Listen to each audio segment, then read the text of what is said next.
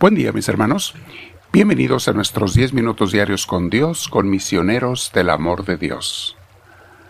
Una vez más, me alegra el corazón que estés dándole estos minutos al Señor. Sabes, si habemos miles de personas en el mundo entero reunidos para orar, aunque sea 10 minutos, ¿te imaginas la oración es como incienso perfumado, el humo de un incienso perfumado que sube hacia Dios?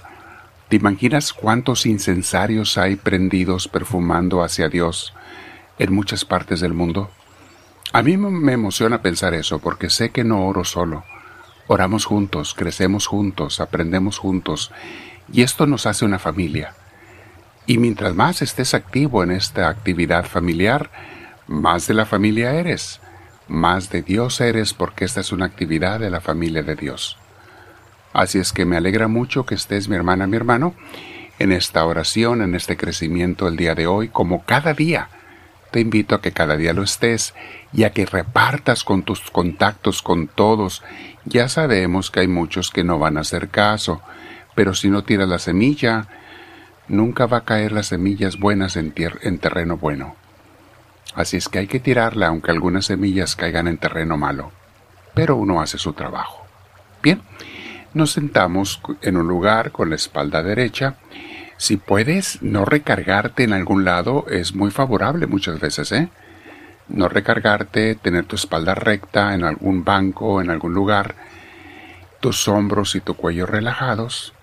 Vamos a respirar profundo, quedarnos en esa presencia de Dios y con Dios.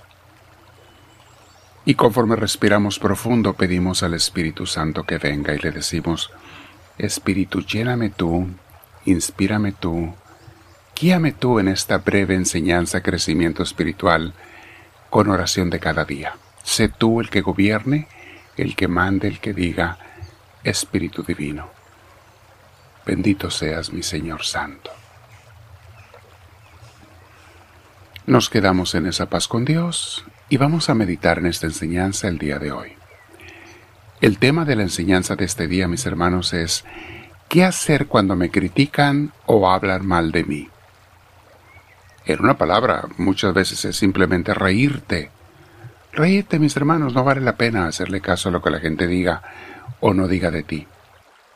Porque no hay más que dos maneras en que me pueden criticar. Una, cuando es mentira lo que dicen de mí. Y entonces me doy cuenta que no le debo dar importancia y que si me afecta la crítica esa es porque tal vez tengo algo o mucho ego, lo cual debo eliminar para poder ser libre y humilde y poder crecer con Dios. Me recuerdan que tengo que eliminar el ego si me afecta esa mentira que hablaron de mí. Y la segunda manera en que pueden hablar de mí, criticarme, es cuando lo que dicen es cierto. Y entonces, aunque no me guste, aunque me desagrade, me están haciendo un favor, porque por un lado me están destruyendo mi ego y por otro lado me están dando luz para saber qué cosas debo mejorar o cambiar en mi vida. La mayoría de las críticas que te hacen traen un poco de los dos. Entonces mi hermana, mi hermano, le toca a uno separar y discernir y hacer lo correcto con cada una de las cosas. Pero también otra señal, cuando la gente te critica es porque piensa mucho en ti. Algo estás haciendo.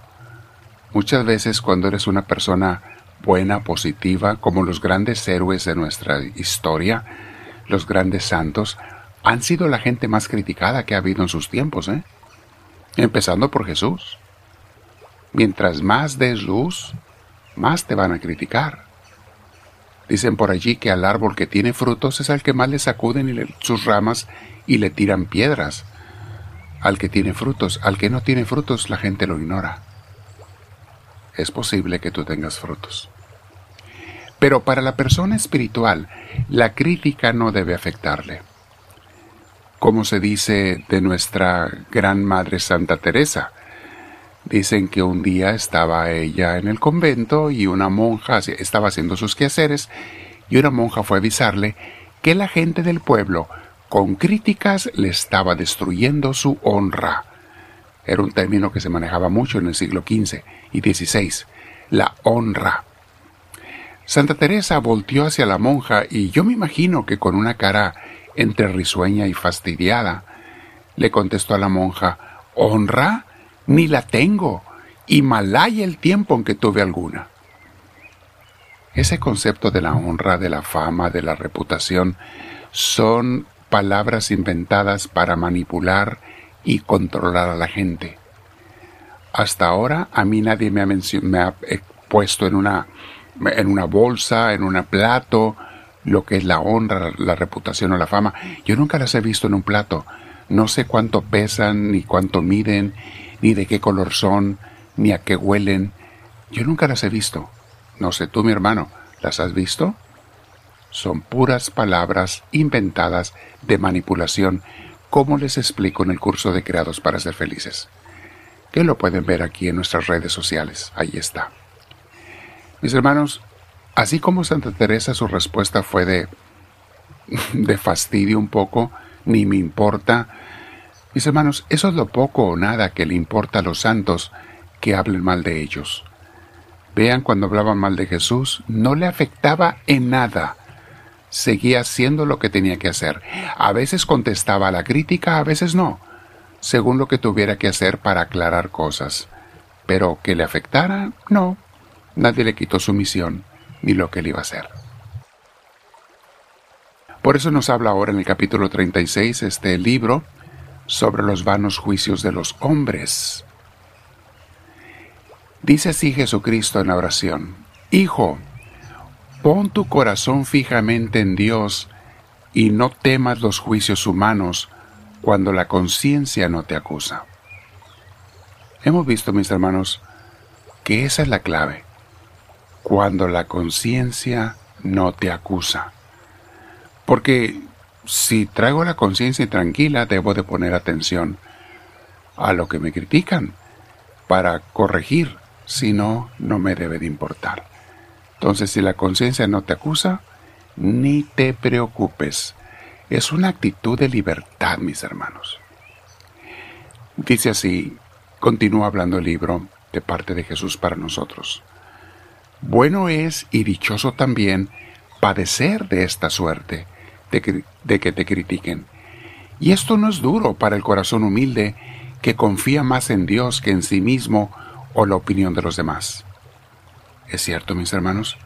Cuando tu confianza está en Dios, a ti te preocupa lo que Dios diga, no lo que la gente diga. Tú estás en paz, ni te afecta. Los demás hablan de más, y por eso se les debe dar muy poco crédito. Continúa diciéndonos el libro. Y también complacer a todos no es posible. Lo sabemos, mis hermanos. No es posible complacer a todos. No puedes, aunque quieras. Déjalos que hablen lo que quieran. Sigue diciendo el libro.